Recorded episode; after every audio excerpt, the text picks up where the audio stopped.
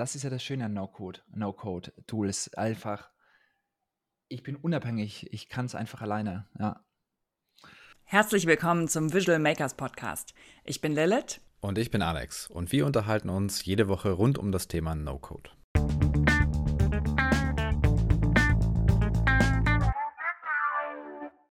Michael Bogner ist einer der Gründer von Perspective, einer Software für hochkonvertierende Sales Funnel aus Berlin.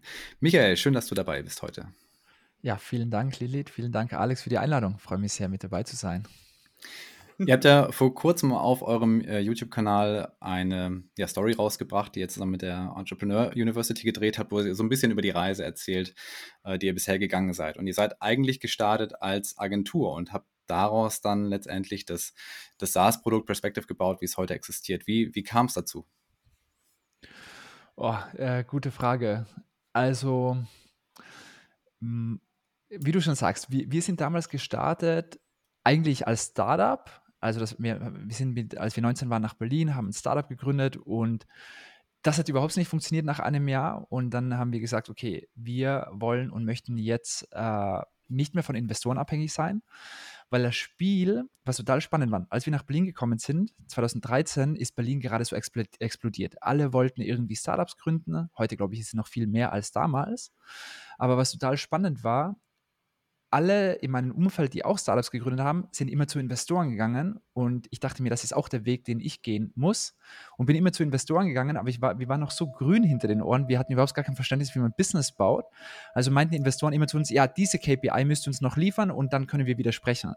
Und die ganze Zeit war ich mein Gründerdasein immer nur auf diese KPIs fokussiert, aber eigentlich nie darauf, das Bigger Picture zu sehen und einfach ein gutes Produkt zu bauen, eine gute Dienstleistung anzubieten und äh, sondern immer eben nur auf diese KPIs. Und deshalb kam es eigentlich zur Agentur, weil nachdem wir pleite gingen, nach einem Jahr haben wir gesagt, okay, wir wollen nicht mehr irgendwie was hochrisikoreiches machen, wo wir Investoren brauchen, sondern wir wollen uns selbst finanzieren und haben dann die Agentur gegründet. Und die Agenturen ähm, ist klein gestartet, Marco und ich, Marco der Designer, ich derjenige, der sozusagen neue Kunden an Bord gezogen hat. Und ähm, wir waren so eine Design-Boutique. Also Marco ist Designer und deshalb haben wir immer Designdienstleistungen angeboten. Aber irgendwann hat sich das geändert. Ähm, von Webseiten oder beziehungsweise vom Branding ging es hin zu Webseiten und irgendwann mussten wir diese Webseiten auch programmieren. Und äh, dann haben wir ein größeres Team eingestellt, waren 20, 25 Leute. Und um die Story kurz zu halten, was total spannend war bei der Agentur, wir haben an große Konzerne richtig wunderschöne Webseiten verkauft. Und diese Webseiten, die waren wunderschön, aber haben nicht funktioniert. Das war so ein bisschen das Problem, was wir hatten. Also Corporates haben teilweise 30.000, 40.000 Euro für so eine Webseite äh, bezahlt. Und irgendwann kam das berechtigte Feedback, aber wie viele Probefahrten generieren wir zum Beispiel jetzt im Automobilsektor? Wie viele Probefahrten haben wir denn generiert? Und ja, irgendwie keine. Und dann haben wir verstanden, hm, unser Traum von wunderschönen Sachen ist irgendwie noch nicht 100% richtig. Wir müssen, wir wollen verstehen, warum funktionieren diese klassischen Webseiten nicht.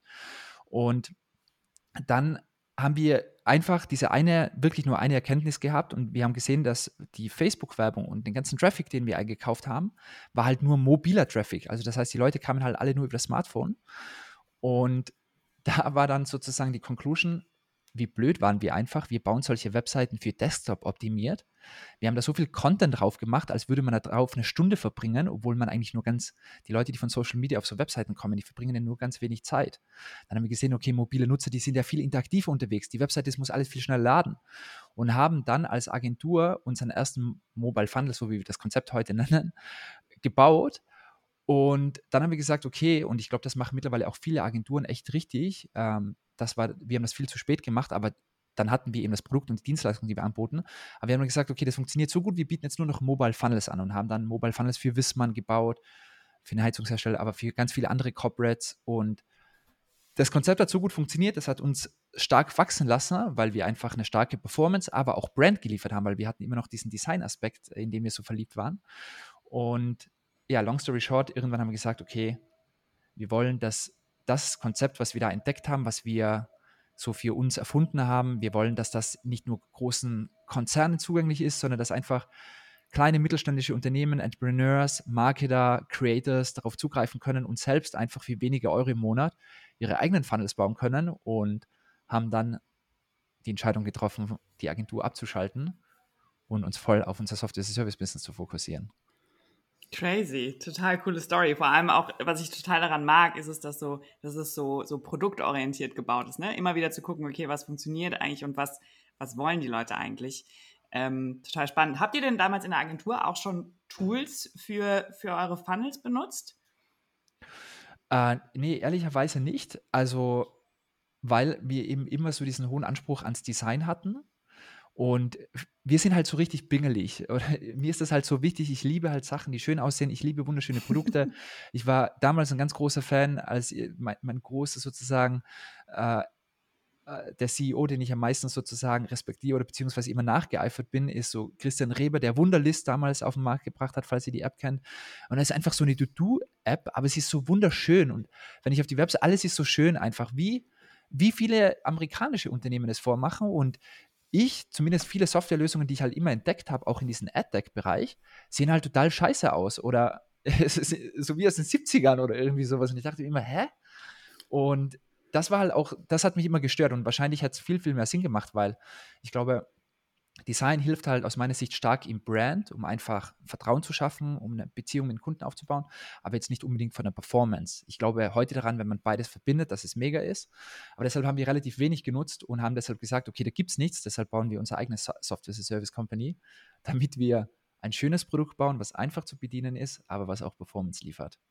Genau. Und dann tatsächlich, äh, was äh, dann noch äh, ganz witzig ist, wir haben ja am Anfang beides parallel gemacht. Das heißt, die Agentur und wir haben nebenbei begonnen schon, sozusagen haben ein neues Team aufgebaut, die begonnen haben, unsere Software zu bauen. Und dann haben wir für die Agentur dann Perspective eingesetzt. Und das hat super funktioniert. Ähm, und dann haben wir sozusagen als Agentur auf unsere eigene Software zurückgegriffen. Das ja. ist ein starker Ansatz, auch nochmal, um das eigene Produkt dann zu validieren. Ne? Das ist äh, ziemlich cool und vor allen Dingen auch super wenig Risiko dann, wenn ihr mit der Agentur parallel eben noch äh, Geld generiert, Einkommen generiert und dadurch dann auch das Produkt ja, finanziert. Voll. Und ganz ehrlich gesagt, ich würde mich auch total freuen, da so einen kleinen Beitrag zu leisten im Gründer äh, Deutschland oder Dachraum oder allgemein Europa, weil es ist echt ein alternativer Finanzierungsweg, den ich tatsächlich nicht so häufig sehe. Aber ich finde es echt total smart, jetzt so als junge Gründerin, Gründer vielleicht zu sagen, hey, ich starte mit dem Dienstleistungsbusiness, weil ich habe einen guten Cashflow, ich habe Kunden und vielleicht schaffe ich es, weil ich von Anfang an schon eine Idee habe, wo ich vielleicht mal mich weiterentwickeln möchte, mich das selbst zu finanzieren. Ich meine, wir hatten am Ende der Agenturzeit einen siebenstelligen Betrag. Das heißt, wir waren unsere eigene Series A-Investor in unser Softwareunternehmen, weil ich glaube, so eine Software-as-a-Service-Company ohne Investoren halt aus dem Boden zu stampfen, ist halt echt nicht einfach. Also wenn das manche, hin, äh, manche bekommen das ja echt hin, weil sie selbst sozusagen im Gründerteam alles haben, was man braucht. Engineers gibt es, Designer und Marketer, mega großen Respekt. Also das hast du zu bootstrappen. Aber genau, und deshalb war das halt für uns ein mega guter Weg. Ja. Wie lange lief das bei euch parallel, Agentur und Produkt, bis ihr dann komplett umgestiegen seid? Ähm, eineinhalb Jahre würde ich sagen. Also wir haben ein Jahr, ein Jahr die Software entwickelt, bevor wir sie veröffentlicht haben. Also wirklich so von den ersten Konzepten bis hin, wir launchen unseren ersten MVP.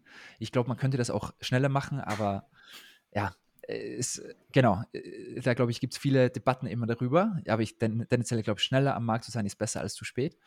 Und dann haben wir noch ein halbes Jahr parallel die Agentur gemacht und haben halt einfach verstanden, so, das funktioniert überhaupt nicht. Unsere Software, die niemand nutzt, die. Das ist halt so das Problem. Man ist die ganze Zeit in so, wir waren halt einfach so gefangen. Auf der einen Seite Agentur-Business, wir hatten auch äh, ein großes Team von 20 Leuten. Das will auch in irgendeiner Art und Weise Umsatz generieren, neue Kunden an Bord ziehen. Und auf der anderen Seite braucht so ein Software-Company, und das habe ich zu spät erst verstanden, halt echt volle Aufmerksamkeit, vor allem in der Anfang, auch nach wie vor. Ich mache nichts anderes als Perspective und ich denke mir schon, mein, meine Woche könnte dreimal so viel Zeit haben. Und das hat überhaupt nicht geklappt, beides parallel zu machen. Und deshalb haben wir irgendwann gesagt, okay, wir, wir machen jetzt den Cut. Am Ende des Jahres ähm, kündigen wir alle Agenturkunden und fokussieren uns nur noch auf die Software und haben dann tatsächlich alle Agenturkunden gekündigt und dann nur noch uns auf die Software fokussiert. Genau. Wahnsinn. Auch mutiger, mutiger Schritt. Ähm, für alle, die die Perspective jetzt noch nicht kennen, äh, wie, wie funktioniert denn Perspective? Genau, Perspective, man kann sich eigentlich so vorstellen, wir sind ein, also in ganz einfacher Sprache ist es eigentlich nichts anderes wie ein Webseitenbaukasten, wenn man so will. Das heißt, man kann ohne Design oder Programmierkenntnisse sich super einfach seine eigene Webseite bauen, nur mit der Besonderheit, dass man eben nicht klassische Webseiten baut, weil wie unser Learning auch schon bei in, zur Agenturzeit klassische Webseiten konvertieren einfach nicht, weil es gibt zu viele verschiedene Ziele.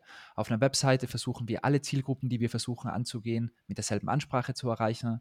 Man kann sich auf einen Job bewerben, man kann so viele Sachen machen und das bringt den Nutzer einfach von einem konkreten User-Flow ab. Und deshalb kann man sich das vorstellen, dass es einfach ein konkreter Klickweg ist, einfach so eine digitale Journey, einfach eine interaktive Webseite, die immer, und das ist das Besondere, ein spezielles Ziel erreicht. Zum Beispiel viele, äh, wie ihr auch wisst, wo ich schon gesehen habe, dass ihr da auch vieles äh, in, in ja, äh, auch macht und äh, Education-Video produziert, viele bauen Recruiting-Funnels. Auf einmal voller Trend. Irgendein Kunde letztes Jahr hat er mir gesagt, hä, warum äh, macht man nicht, schaltet man nicht Werbeanzeigen, um talentierte Mitarbeiter zu finden. Ne?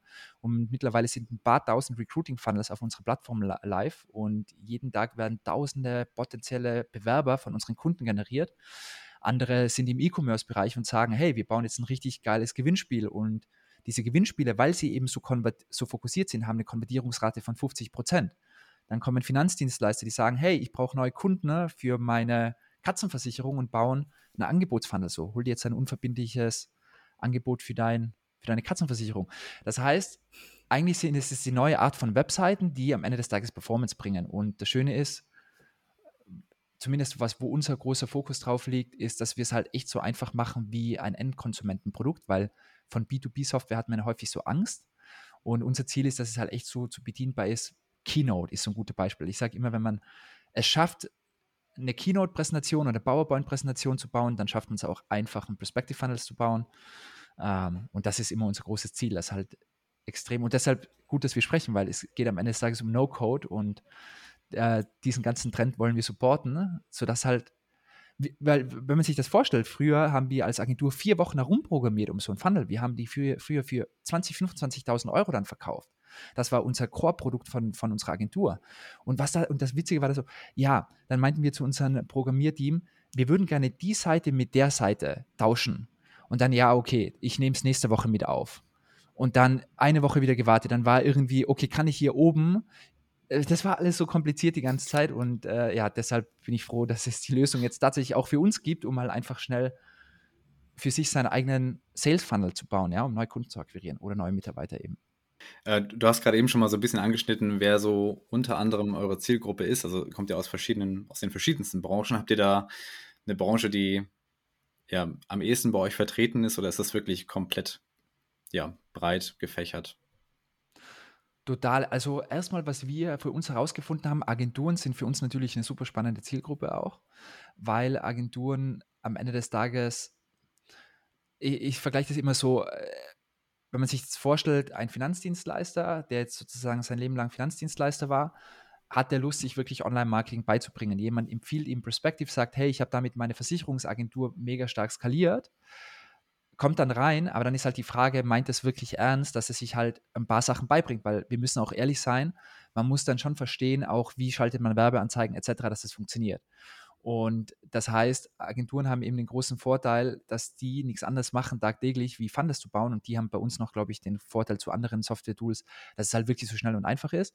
Aber jetzt über Industrien gesprochen, wo wir halt stark verwendet werden, sind tatsächlich, tatsächlich schon Finanzdienstleister, vor allem junge, die wir sehen. Ähm, aber alle Branchen, die ich jetzt nenne, sind meistens so die neue Generation. Ich will jetzt gar nicht so alt versus jung oder so machen, aber die halt ich finde es auch total inspirierend. Ja, ich bin Versicherungsmakler, bin jung und bringe mir Online-Marketing bei, total smart. Und die machen auch echt eine, eine starke Karriere bei uns. Also Finanzdienstleister, Immobilien, äh, Coaches, Agenturen.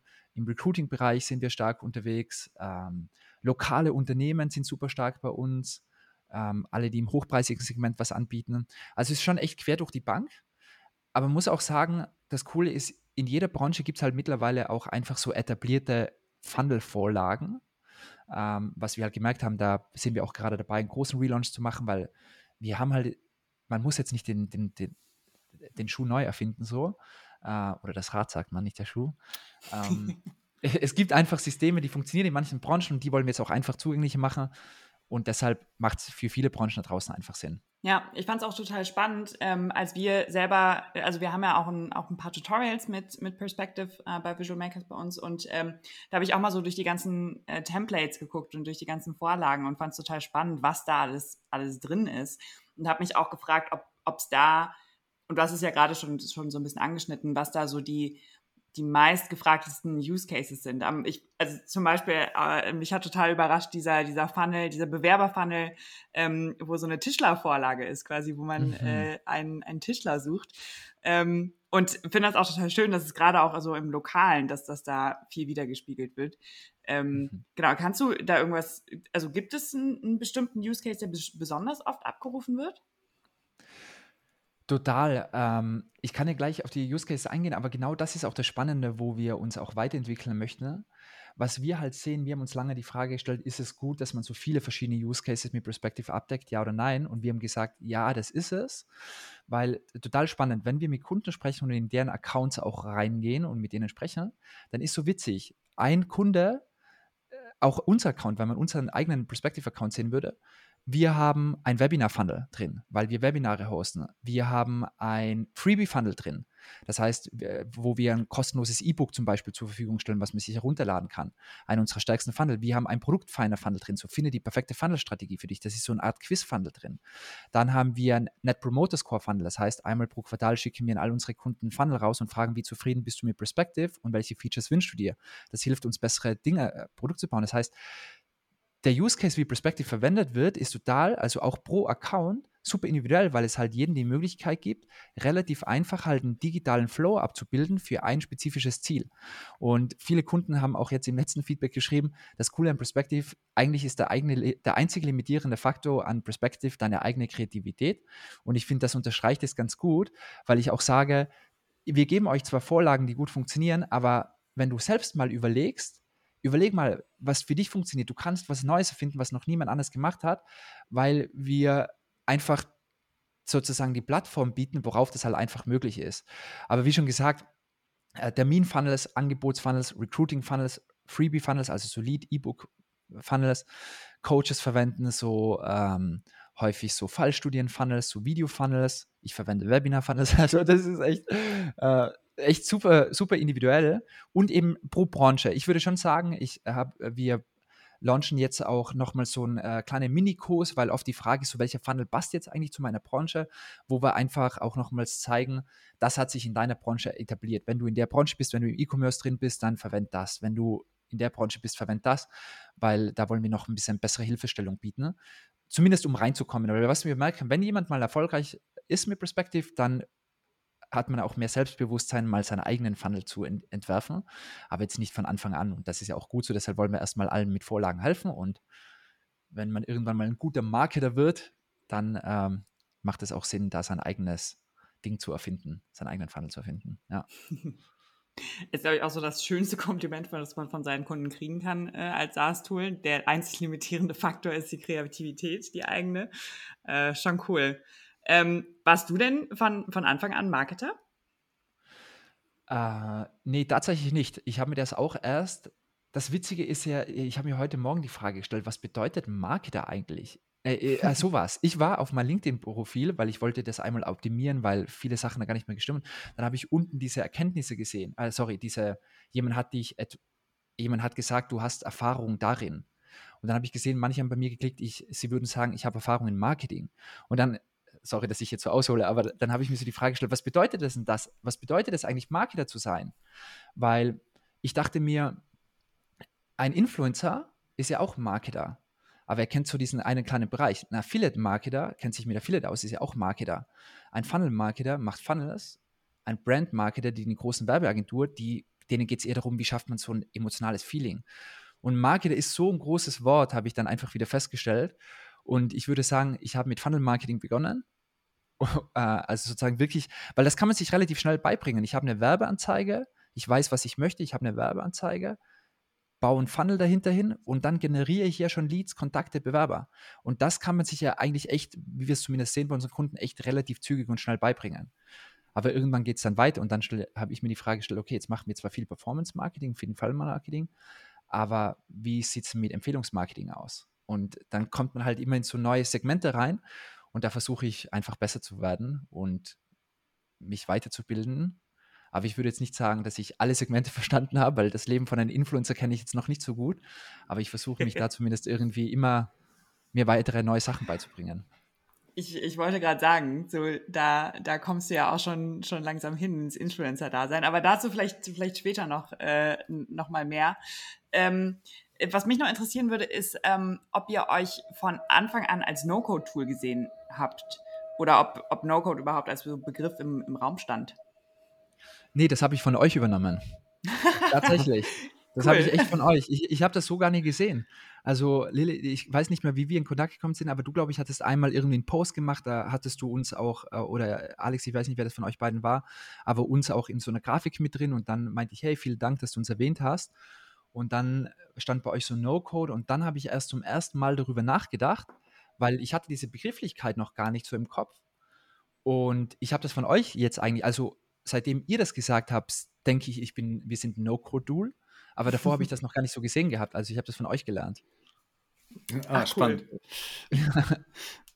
ja, cool. Ähm, ja, ich glaube, uns ist der Begriff auch erst so in den letzten zwei Jahren tatsächlich so richtig in den Kopf gekommen. Oder ja. ja, wobei es ja schon seit Jahren eigentlich außerhalb Deutschlands wirklich rapide nach oben geht mit, mit den ganzen Tools, die dort auf den Märkten erscheinen. Nee, das Spannende ist, äh, ich habe es ja auch immer, ich bin ja, äh, Twitter ist so meine Lieblingsplattform und da bekommt man den No-Code immer mit, aber ich habe das jetzt nie so auf, in Bezug auf uns gesehen und als ihr mir das gesagt habt, habe ich mich mehr damit beschäftigt und ich dachte mir einfach, das ist so ein Wahnsinn. Ähm, zum Beispiel, ich gehe immer mit einem Kumpel laufen und der hat sozusagen mit Perspective Funnels, mit Airtable, mit verschiedenen anderen Tools so eine krasse Firma gebaut. Er ist eine One-Man-Show Wahnsinn, was der dreht. Also das ist unfassbar. Der könnte wirklich so 30 Leute finanzieren. Ähm, hat keinen einzigen Programmierer, ist, er sagt einfach, ich bin Perspective-Experte, ich bin Zapier-Experte und ich bin Airtable-Experte und ich bin dies und jenes, aber hat halt sozusagen eine wahnsinnig große automatisierte Firma, ein richtiges Produkt geschaffen auch. Ähm, hat, hat sich auch manche so Skripte coden lassen über so Freelancer, die ihm punktuell noch geholfen haben. Das, genau, long story short, und da habe ich erstmal gemerkt, das ist ein Wahnsinn, was da möglich ist. Also, wenn man solche Tools miteinander verbindet, man kann echt, wo man früher irgendwie große Teams gebraucht hat, das macht auch Entrepreneurship auch, auch einfacher, oder? Also, Wahnsinn. Oh ja, also da Definitiv. könnten wir, glaube ich, tagelang drüber reden, über äh, einmal, was, was macht No-Code mit, mit Unternehmen und mit Menschen, weil es eben so, ein, so einen, diesen Unternehmer-Spirit äh, fördert, oder also glauben wir zumindest äh, dran. Ähm, und hatten wir jetzt auch echt, äh, echt schon öfter, öfter mal im Podcast, dass es einfach Wahnsinn ist, was das mit einer Gesellschaft dann letzten Endes auch machen kann und halt auch innerhalb von mhm. Unternehmen, wie du da Ownership, Entrepreneurship, ähm, Verantwortungsgefühl und so förderst ähm, und dann eben auch kreativere Arbeit äh, möglich ist. Das ist, äh, ja, wenn man das einmal weiterdenkt, schon krass. Voll. Ja, ähm, aber nochmal zurück zum, zum Influencer-Dasein. ähm, wir, also klar, dadurch, dass wir selber auch mit Perspective arbeiten, ist es ja auch oft so, äh, dass, dass wir dann natürlich auch geretargetet werden, glaube ich. Und wir sehen dich sehr, sehr oft auf allen möglichen Plattformen. Ähm, und äh, da wäre meine Frage so, wie, ähm, war das von Anfang an quasi so, so geplant, dass du so sehr als, als Gründer von Perspective auch im ja auch irgendwo im Mittelpunkt stehst in euren Marketingstrategien. Ähm, wie kam das? Wie oder wie, wie fühlst du dich damit? Ah, ich habe ja ehrlicherweise schwieriges Thema. Also das Witzige, boah, ich, da fällt mir gleich so viel ein zu dem Thema. ich ich, ich habe da tatsächlich lange mit mir gehadert, denn manchmal hat mich das so ein bisschen gestört. Es gibt ja super viele, die so immer auf Facebook zu sehen sind und dann so, hey, ich zeige dir jetzt, wie du reich werden äh, kannst und so weiter. Und dann hatte ich da immer so einen Komplex, weil ich meinte, boah, mein Gott, ich will eine seriöse Brand bauen. Ich will ein richtig gutes Produkt schaffen. Und ich will nicht irgendwie dieser möchtegern Guru werden, der den Menschen erklärt, wie sie ihr Leben zu leben haben. Und deshalb hat mich das voll gestresst, weil ich wollte, weil das war dann für mich immer, wenn ein, eine Person für mich zu sehen war, hat das sofort für mich diesen Anschein gemacht. Und auf der anderen Seite war es halt oft notgezwungen, denn als Mensch fällt zum Beispiel, wenn ich meine Software vermarkte in so Webinaren, dann ist es halt einfacher, wenn ich das erkläre, anstatt dass ich jetzt ein, niemand, glaube ich, würde sich einen Animationsfilm irgendwie über so eine Software ansehen, aber man kann sich dann vielleicht auch mit mir so ein bisschen connecten oder irgendwie vielleicht resoniert irgendwas und man findet mich jetzt vielleicht nicht total schrecklich und sagt, ah, okay, den höre ich jetzt mal zu, was er zu sagen hat. Und deshalb ha hat das halt oft einfach so war das der Grund, not, notgedrungen, jemand muss es machen und ja, das ist halt mein Job, weil Marco, mein Mitgründer, kümmert sich halt um unser Produkt und ich mich ums Marketing. Und ich glaube, man tut als Gründerin oder Gründer halt alles, um einfach irgendwie mal Geld zu verdienen.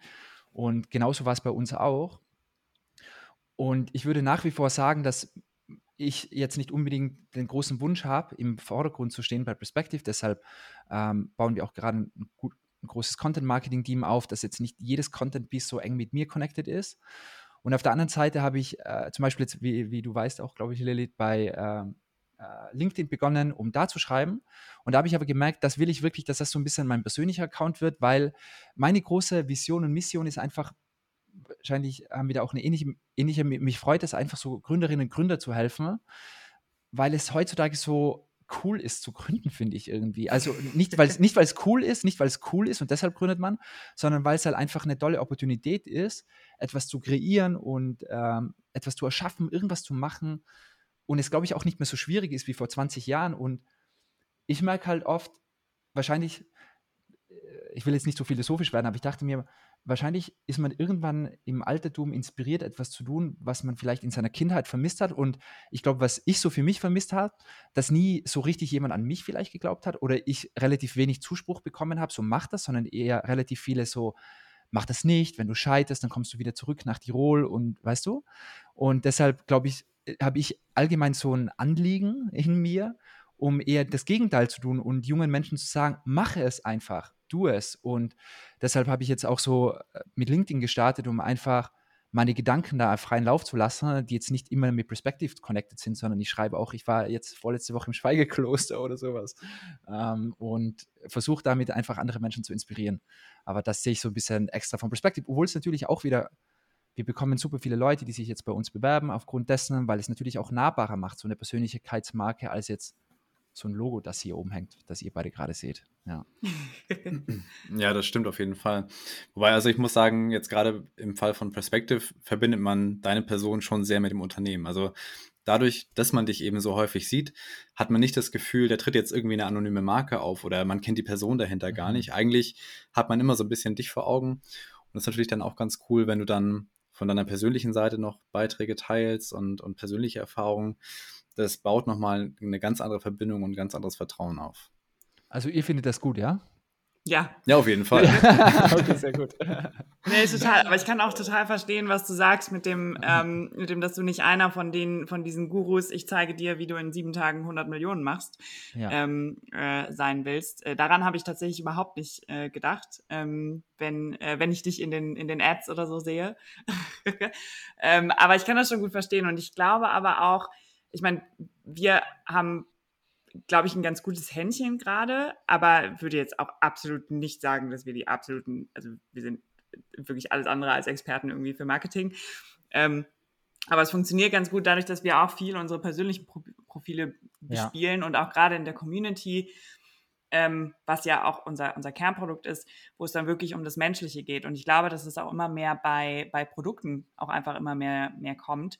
Ähm, oder dass das zumindest jetzt gerade die Welle ist. Aber ich finde es schon spannend, so diesen, diesen Weg zu finden zwischen wie viel, wie viel Mensch oder wie viel kaufst du quasi wegen dem Mensch dahinter, mhm. ähm, den, den man dann im Endeffekt ja auch nur glaubt zu kennen, ähm, oder die, gerade dieses, dieses persönliche Vermarkten und wie viel ist dann, sollte das Produkt für sich sprechen. Ich glaube, da gibt es auch Debatten drüber, kann man Tage drüber debattieren.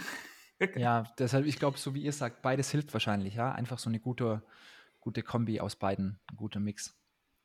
Ja, sag mal, ähm, was waren denn so eure größten Herausforderungen beim Aufbau eines SaaS-Produkts? Ich glaube, so gerade im Bereich No-Code ist ja, sind die Möglichkeiten einfach da, sowas äh, in die Welt zu setzen, gerade mit Tools wie Bubble und so weiter, wo du dann wirklich komplexe Web-Apps bauen kannst. Aber was sind, also ich meine, der Produktbau, das, die Produktentwicklung ist ja ein Punkt, ja, aber auch natürlich spielt die Vermarktung damit rein und so weiter. Also ein gutes Produkt hilft dir ja auch nicht, wenn du kein Marketing dahinter hast.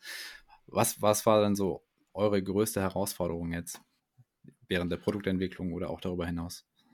Boah, also ich glaube echt äh, so viele. Also ich, ich, ähm, ich habe irgendwann so zu mir selbst gesagt, ich glaube, ein Freelance-Business zu starten ist so Komplexitätsstufe 1. weil das haben wir halt früher gemacht. Dann eine Agentur zu bauen ist Komplexitätsstufe 5, ein Software as a Service Produkt zu bauen, Komplexitätsstufe 30, würde ich sagen.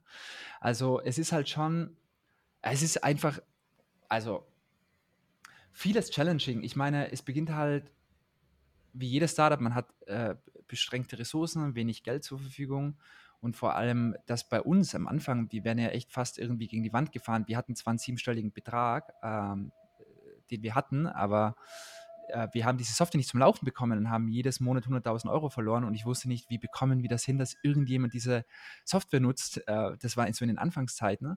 Und das war natürlich total nervenaufreibend, weil man halt nie weiß, geht es weiter, geht es nicht weiter. Ähm, und heute, heute hat sich das zum, zum Glück irgendwie, äh, ich bin echt mega dankbar, echt, dass wir, dass wir den Switch irgendwie geschafft haben von der Agentur da, dahin. Aber super vieles war tatsächlich sehr lehrreich. Das Spannende ist halt immer dieser Konflikt, so als jetzt in meiner Position als Unternehmer, aber halt dennoch jemand, der viel umsetzt, weil zum Beispiel wir, wir haben ja auch relativ viele Departments, so wir haben, äh, wir haben Engineering, wir haben Produkt, wir haben Customer Success, wir haben Marketing, wir haben Operation Finance und es gibt ja so viel zu tun in so einem Unternehmen und alles muss gut sein, weil wenn der Kunde kommt, muss das Marketing stimmen, dann äh, muss der Support ihm helfen, wenn er Fragen hat und das Produkt und das halt alles in dieser Anfangszeit irgendwie hinzubekommen, dass es läuft, ist halt echt nicht so easy. Ja, deshalb, ich glaube, ich könnte auf jeden Bereich jetzt individuell eingehen. Ich glaube, es gab überall Challenges, egal ob im Marketing, Operations oder im Produkt. Ähm, aber ich bin echt gut, ich bin jetzt froh, dass wir es auf so einem stabilen Level haben, aber am Anfang ist halt alles chaotisch, einfach so. Man weiß gar nicht, was ist jetzt die Priorität, was ist der nächste, was wird uns jetzt wirklich Kunden bringen, was nicht. Aber ich glaube, da kann jeder Startup-Gründer oder Gründerin irgendwie ein Lied davon singen, äh, die Anfangszeit. Ich, ich sage immer, es gibt diese Key Success Treiber, das ist das Spannende. Was sind diese wenigen Dinge, die ein Unternehmen erfolgreich machen?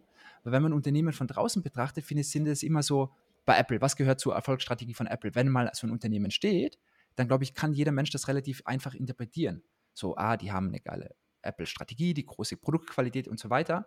Aber wenn man beginnt, weiß man ja noch nicht, was in seinem Markt funktioniert und man darf oder muss super viel testen ne?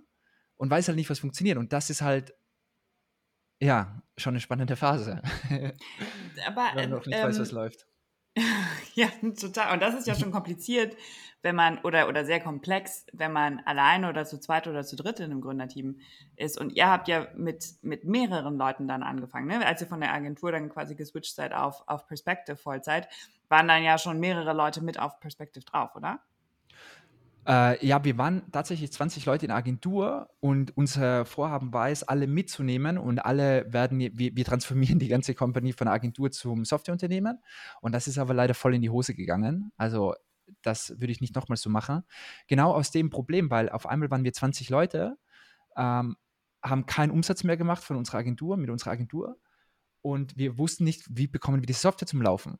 Und ich mein Job war es dann, Leute zu managen, weil auf einmal hat man ja irgendwie so ein großes Team und jemand muss ja auch das ganze Team managen. Und niemand im Team hatte aber einen Plan. Ich hatte ja auch keinen Plan, weil ich war ja nur mit Managen. Ich konnte ja selbst nichts testen, hands-on.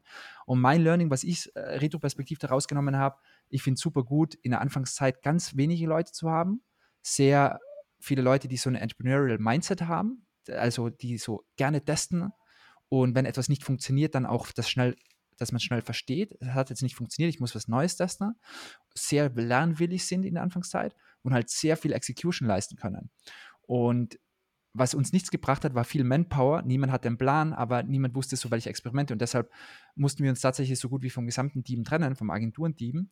Und äh, heute ist auch niemand mehr vom Agenturteam in unserer, in unserer Company. Es hat sich komplett, auch andere, wir haben auch gemerkt, es sind auch andere, andere, ein anderes Team, das man da auch braucht. Und ich fand es natürlich mega schade, weil die Agenturzeit war wahnsinnig. Die haben uns alle geholfen, so eine tolle Agentur zu bauen, aber heute, glaube ich, würde, würde ich einen stärkeren Cut machen und eher wieder kleiner und leaner starten, weil das hat am Ende des Tages auch viel Geld gekostet. Das hat da mal echt, würde ich sagen, easy cheesy eine halbe Million verloren, einfach mit diesem einen Fehler. Ja. Okay, heftig. Ähm, habt ihr damals vielleicht auch in Richtung Investoren gedacht oder war das gar kein Thema? Tatsächlich nie, aber nicht, weil wir ähm, wenn ich ehrlich bin, gar nicht so aus dem Grund, hm, nie so aus dem Grund heraus, wir wollen keine Anteile abgeben, sondern mehr so aus dem Grund heraus, zum einen, wahrscheinlich irgendwie, wenn ich jetzt viel Zeit in den, mit Investoren spreche, dann habe ich ja keine Zeit, um herauszufinden, was unsere Key Success Treiber sind. Also das kostet mich einfach zu viel Zeit. Und der zweite Grund ist einfach, ich weiß nicht, ich bin, ich, ich glaube, ich bin beides. Ich bin mega gut, Leuten zu sagen, hey, ihr müsst unbedingt unser Produkt verwenden, das ist das Beste auf der Welt. Ich bin mega confident, aber wenn ich selbst noch nicht confident bin, kann ich uns auch nicht verkaufen. Also das ist irgendwie bei mir. Ich glaube, ich bin der beste Verkäufer, wenn ich wirklich weiß, wenn ich selbst wirklich intrinsisch von meiner Lösung überzeugt bin. Aber da ich noch nicht wusste, ob Perspective läuft und ich gerade erst Geld, viel Geld von meinem eigenen Geld verloren habe, hätte ich, glaube ich, nicht das Selbstbewusstsein gehabt und auch nicht gewollt. Und da war eher so meine Motivation eher, ich will da niemanden reinziehen, der dann vielleicht sein Geld verliert. Obwohl ich natürlich intrinsisch immer daran geglaubt habe, sonst hätte ich nicht mein eigenes Geld investiert, aber lieber, für, wisst ihr, wie ich meine? So, ich will nicht irgendwie das Geld von anderen da einfach aufs Spiel setzen. Und heute würde ich sagen, heute könnte ich mit more confidence über Investoren sprechen, weil ich sage, hey, wir machen einen guten Umsatz, wir haben super viele zufriedene Kunden, wir haben einen coolen Plan, wo es die nächsten Jahre hingehen soll und äh, da glaube ich, ist es dann für beide ein gutes Geschäft. Und, und ist das geplant? Wollt ihr das? Äh, wissen wir gerade noch nicht, ehrlicherweise. Also jetzt gerade ist unsere, aktuell ist Cash jetzt weniger so unsere Sorge, weil äh, wir zufrieden sind sozusagen mit den Umsätzen, die wir machen, sondern die Challenge ist gerade wirklich ein gutes Team aufzubauen, weil wir uns halt gerade von in dieser Transition befinden von, wir haben etwas gebaut, was heute fast 1500 Unternehmen da draußen tagtäglich verwenden und äh, happy sind damit. Und jetzt geht es halt darum, das weltweit bekannt zu machen und jetzt geht es in die Skalierungsphase. Und jetzt brauchen wir natürlich ganz, ganz gute Leute und das ist sozusagen unsere größte Priorität, gerade ein richtig gutes Team zu bauen. Und da Super reicht uns Phase. gerade unser, uns, unsere eigene, unseren eigenen Mittel. Genau. Aber vielleicht sieht es in einem halben Jahr anders aus. Das halten wir uns gerade noch offen. Genau. Ja, geil. Super spannende Phase auf jeden Fall, die ihr da gerade durchlebt. Ähm, wo seht ihr denn das, das Potenzial von, von No-Code-Tools wie zum Beispiel Perspective in Unternehmen im Mittelstand oder auch genau bei größeren Unternehmen? Ähm, das ist ja genau das Spannende, was ich finde, dass es eben, wir sagen, wir wollen so diese eine Growth Suite einfach werden. Das, das, das ist das, was wir so sehen und ich glaube, wenn man vielleicht noch kein Perspektivkunde ist, dann sieht man es noch nicht so, aber was wir bei bestehenden Kunden sehen, ist, was die halt alles damit machen. Einfach diesen Use Cases, ich will irgendwie ein Ziel erreichen, aber ich äh, will irgendwie jemanden educaten oder ich brauche Daten oder ich will Daten abfragen, dass man es halt so universell einsetzen kann. Und das Coole ist, da wir halt Integration, starke Integrationen haben, kann ich es halt eigentlich in jeden User-Flow einbauen. Also wir haben jetzt äh, auch von euch stark gewünscht Webhooks-Anbindung äh, auch. Wir haben direkte Integrationen, wir haben Zapier. Jetzt kann man auch noch einen Tracking-Code direkt in den Funnel einbauen. Das heißt, es gibt alle vier Möglichkeiten, die es eigentlich am Markt gibt, dass ich es irgendwie verbinden kann. Auch wenn ich es mir selbst sozusagen selbst coden will, weil ich gar, gar nichts, aber die, die einfachen Optionen, die für so gut wie jeder hat bisher Perspective Funnels verbunden bekommen. Ähm, und das ist halt das Spannende für so viele Use Cases, für Recruiting. Ich sage einfach, es wird einfach ein integraler Bestandteil für jedes Unternehmen da draußen, das in irgendeiner Art und Weise wachsen will, neue Mitarbeiter braucht, neue Kunden braucht, sein Produkt verbessern will, weil es einfach so einen wichtigen Anwendungszweck hat. Es ist sozusagen die Kommunikation mit dem Kunden im digitalen Zeitalter mehr oder weniger. Aber ich finde es spannend, so, so auch gerade ähm, also einmal für die, die, die wachsen, äh, für die Unternehmen, aber auch für die, ähm, die schon große Unternehmen sind und quasi in, innerhalb der Teams auch nochmal, also dass die Teams selber enabled werden, ähm, ihre, ihre Use Cases zu bauen, quasi, dass du nicht immer auf eine IT-Abteilung quasi angewiesen bist und dann Wahnsinn. eben genau das passiert, wie du eben gesagt hast, man wartet eine Woche oder auch gerne mal vier Monate auf etwas, was man, was man anfragt ähm, sondern halt einfach die Power selber zu machen und dann eben auch ganz schnell zu merken, was funktioniert und was funktioniert nicht, wo wir dann wieder beim Entrepreneurial Mindset sind und mhm. äh, ja, und sich der Kreis da wieder schließt. ja, total. Ja. Ja, das ist echt der Hebel. Also sozusagen eigenständig zu sein. Und das ist ja das Schöne an No-Code, No-Code-Tools. Mhm. Einfach, ich bin unabhängig, ich kann es einfach alleine. Ja. Ja. Was ist denn bei euch so für die zwölf, nächsten zwölf Monate geplant? Du hast gerade schon äh, erwähnt, dass ihr noch nicht wisst, ob, ob vielleicht Investment und Team aufbauen jetzt wahrscheinlich erstmal der Fokus. Ähm, genau. Aber wo wollt ihr in, in zwölf Monaten sein? Genau. Also Natürlich immer das stärkste Fokus liegt bei uns auf dem Produkt. Wir wollen einfach das beste Produkt am Markt bauen und werden da auch nach wie vor alles tun, um einfach viel Innovation auch zu liefern. Denn man darf ja auch eines nicht vergessen, wir, haben, wir sind da so ein paar Risiken eingegangen, die mittlerweile natürlich auch stark übernommen von, von anderen Unternehmen übernommen werden. Aber wir waren ja in diesem Segment tatsächlich die Ersten, die, heute ist es wieder so normal, aber wir waren damals die Ersten, die gesagt haben, du editierst deine Webseite nur mobile. Du kannst gar nicht Desktop das einstellen. Heute irgendwie ist es, haben das super viel übernommen. So, aber ich will, will, will, mich da gar nicht aufregen. Ich glaube, das sind einfach ganz normale Marktdynamiken, die da passieren. Aber ich glaube, das ist umso wichtiger, dass wir, ich glaube, manchen Unternehmen liegt es eher zu kopieren und manchen Unternehmen liegt es eher zu innovieren. Und ich würde mich eher zum letzteren Schlag äh, zählen, weil ich bin kein großer Fan, irgendwie eine andere Software einfach nachzuahmen oder zu kopieren, sondern eher immer selbst. Weil was ich merke, wenn man etwas erschafft und man ist der Erste und ich glaube, die Kunden spüren das dann auch, dass da das Herz drin ist. Und dann hat es immer so diesen Uniqueness-Faktor, wenn man irgendwie selbst so die Person ist, die etwas erfindet. Und da wollen wir einfach weiterhin unser Bestes tun, um einfach für viele Überraschungen zu sorgen, mit denen man vielleicht jetzt nicht gerechnet hat und einfach Perspective zum Tool bauen, was es draußen nicht gibt, dass wir einfach die einzige Lösung für diesen Use Case sind, vor allem, dass es so gut funktioniert. Das heißt, sehr viel ins Produktteam investieren, sehr viel in dem Bereich da, da zu tun. Und Ansonsten ähm, ist es für uns natürlich jetzt spannend, in andere Märkte zu gehen. Denn was wir hier sehen im Dachraum, also häufig, also heute glaube ich, würde ich es andersrum machen. Ich würde in Amerika eher starten und dann irgendwann nach Deutschland gehen. Obwohl äh, jetzt wirklich so von der Marktgröße her, weil ich merke, je länger wir hier in Deutschland bleiben, so im Dachraum, wir sind halt wirklich ein, ein Produkt, was international halt echt ein mega großes Potenzial hat. Und wir haben nur so ein kleines Potenzial bisher ausgeschöpft. Wir sind nur in Deutschland, Österreich, der Schweiz aktiv. Wir haben unsere Webseite nicht mal so richtig auf Englisch. Die gibt es auf Englisch, aber die ganzen Help-Artikel, das ist alles nicht auf Englisch. Wir sind nicht in diesen Märkten aktiv und da sehen wir natürlich ein wahnsinnig großes Potenzial. Deshalb haben wir so ein bisschen das Gefühl, wir sind in den Kinderschuhen, weil wir sind hier so auf einem kleinen Fleck der Welt vertreten und hier sehr beliebt, aber überall anders halt überhaupt noch nicht aktiv. Ja. Oh, spannend. Ja. Super viel Potenzial, was ihr noch abrufen könnt, ja, definitiv. Total. Ja, da freue ich mich sehr drauf, die, die Reise zu beobachten. Schön.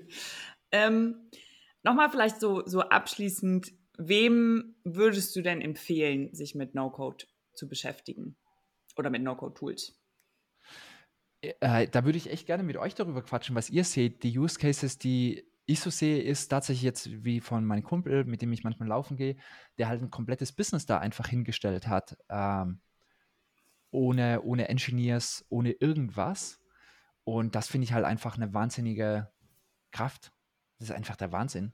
Vor allem das Coole ist auch, No-Code-Tools sind ja dann auch einfacher, nicht nur in der initialen Erstellung, sondern auch, wenn ich mal was anpassen will. Weil ansonsten, wie in der Use Case, jetzt ich kann nicht nur mein Funnel einmal schnell aufbauen, sondern ich kann auch wieder schnell was daran verändern. Und deshalb glaube ich irgendwie so junge Entrepreneurs oder allgemein junge Startups, was ich bisher jetzt noch gar nicht so gesehen habe, aber ihr habt davon gesprochen und deshalb weiß ich nicht, ob ihr viele Kunden habt, auch in diesen Mittelstand-Konzernwelt. Für die ist es natürlich auch spannend. Ich glaube, für alle, die einfach eigenständig sein wollen, unabhängig sein wollen, schnell sein wollen, ihren eigenen Ideen umsetzen wollen, schnell was am Markt testen möchten, es gibt so viele Use Cases. Macht einfach nur Sinn. Ja, ja, komplett.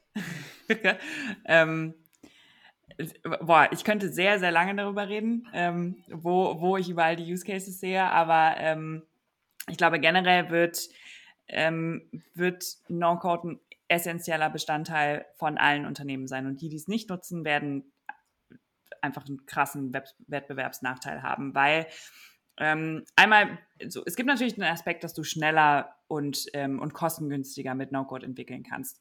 Für solche Sachen wie interne Tools zum Beispiel, ähm, die, wo wir auch wieder das Thema haben, irgendjemand entwickelt dieses Tool, alle benutzen das intern, dann geht derjenige und dann kannst du nichts mehr verändern und es dauert, ja. es dauert sowieso alles viel zu lange, es ist alles viel zu kostenintensiv und dann kümmert sich keiner mehr drum und dann ist es veraltet, nichts funktioniert mehr.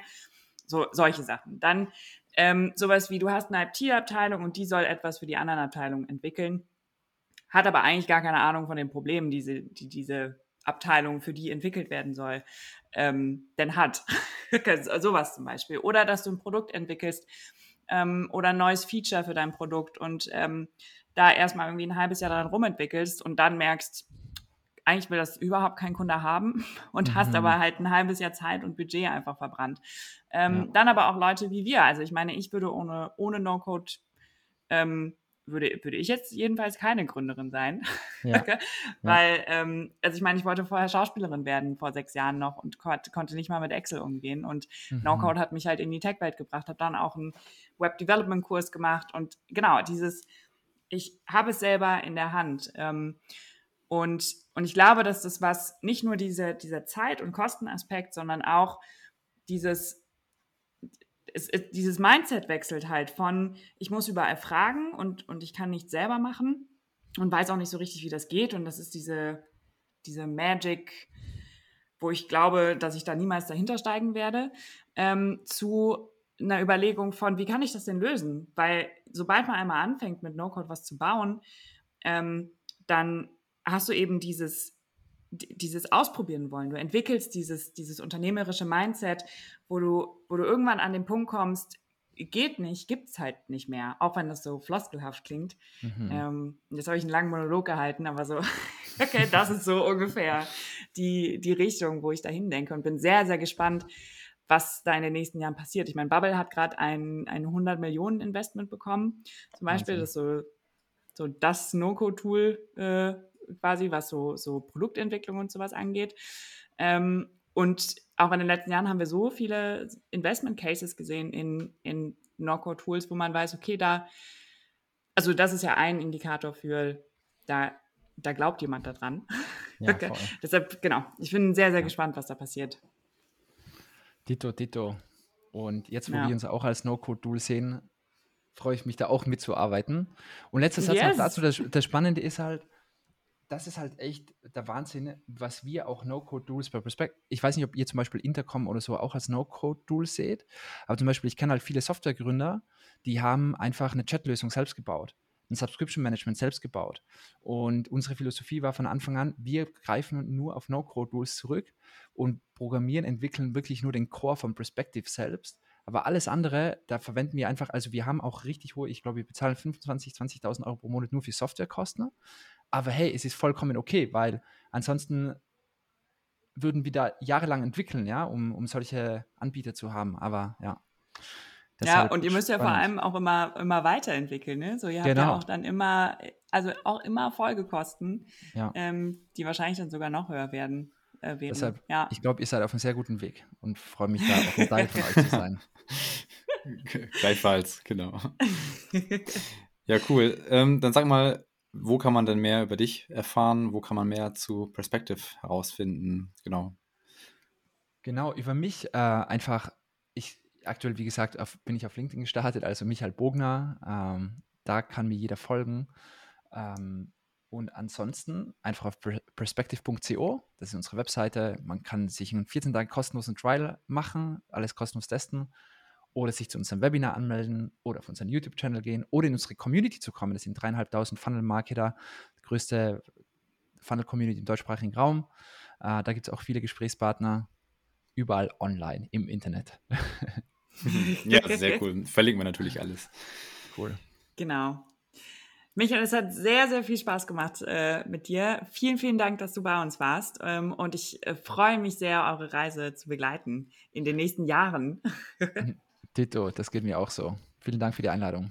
Auch nochmal von mir vielen, vielen Dank. Natürlich auch mal wieder super spannend, so den Einblick hinter die Kulissen zu kriegen. Ne? Wie, wie ist so der Weg, die Transition von der Agentur zum SaaS-Tool und so weiter. Das ist äh, echt super spannend. Hat mega viel Spaß gemacht. Cool, danke dir. Danke euch. Wenn dir diese Folge gefallen hat, dann freuen wir uns, wenn du in der Apple Podcast App eine Bewertung für uns hinterlässt. Das hilft uns, in Zukunft besser gefunden zu werden. Und wenn du mehr über No-Code erfahren willst, dann schau doch gerne mal auf unserer Website vorbei, visualmakers.de. Ansonsten freuen wir uns, wenn du auch in der nächsten Folge wieder dabei bist. Bis zum nächsten Mal.